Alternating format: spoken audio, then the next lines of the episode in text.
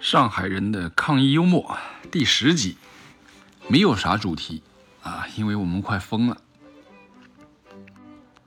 昨天晚上啊，我那些能出门的朋友啊，尤其是在浦西的，把超市都抢疯了。哎，不对不对，是抢空了。有人发了一张图片，说上海人虽然把超市都抢空了，把菜场都抢空了。但是我们还是很倔强的，我们还是有点要求的。我说这什么意思呢？仔细一看，有一个满满的货架没人要，那是什么呢？我再打开图片放大了一看，哦，老坛酸菜牛肉面。昨天朋友圈里面疯传的一个比较有意思的信息，是说有一个人呢，他做了个双眼皮手术。那个做完了，据说是要拆线的，但是小区被封了，怎么办呢？实在不能拖了呀，再拖那线都长肉里去了。医生出了个主意，说把刀片寄给你呗，镊子也给你，你自己动手。说这这这这不敢呢。于是，啊，最有趣的也最温暖的一面出现了。医生吃完晚饭就到达了他的小区门口，还幸好医生没有被封啊。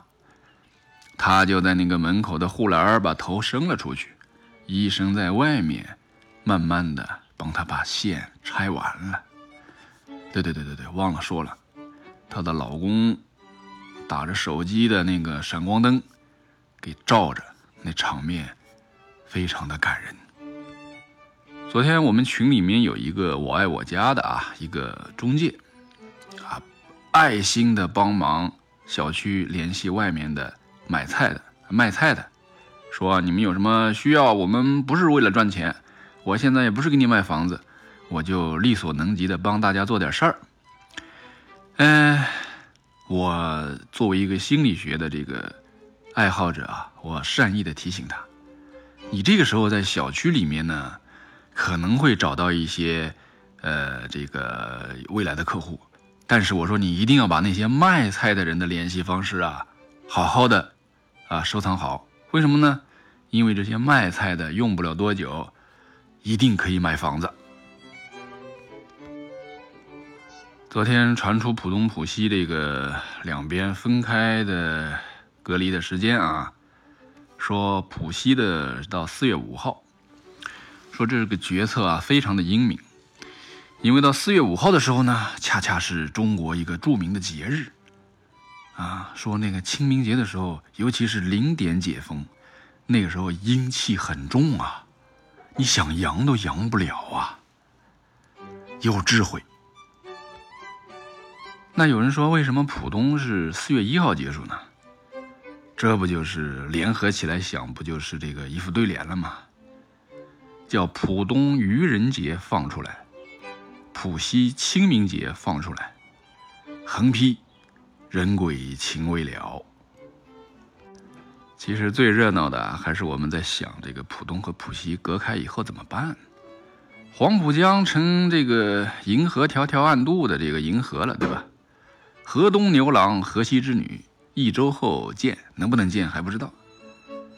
有朋友说我从浦西去浦东怎么办呢？有人出主意了，你从虹桥机场飞广州啊，然后呢再从广州飞浦东啊，而且看了一下票价。五十一加五十五，才一百零六块钱。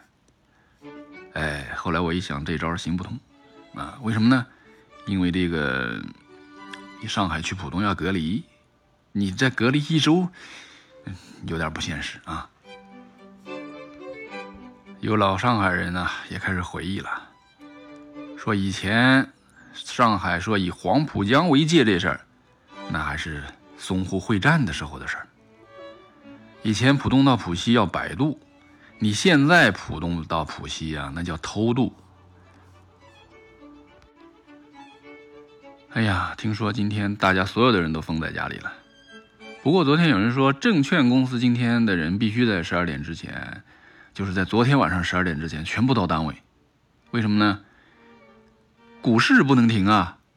我以为这是假的，然后今天看了一下，嘿，股票还真开市了。我们要为这种奋战在一线的证券行业工作人员点个赞。幽默归幽默啊，上海居民的抗议啊，他不是说我只是吐个槽，对吧？我呢也希望我这种段子呢，能够给大家在这个无聊的生活中呢增添一点乐趣。毕竟精神的快乐也是很重要的嘛。最后呢，提醒我们所有的上海朋友啊，听到段子的这个全国的朋友，不要怕，在这个时候呢，我们要多关心关心自己的身体，力所能及的为小区做点事儿，尤其是那些行动不便的老人啊，一定要给予一些关怀。最后的最后，也要提醒大家一下，关爱上海的一个特殊的群体，那就是住在崇明岛的人。浦东和浦西现在有了政策，那崇明怎么办呢？崇明到底是算黄浦江的东边还是西边呢？江到他那儿就没有了呀。这问题我也没有答案。呃，就到这儿吧。我一会儿要去领着楼里的人做核酸了。祝大家在隔离期间健康、快乐、开心。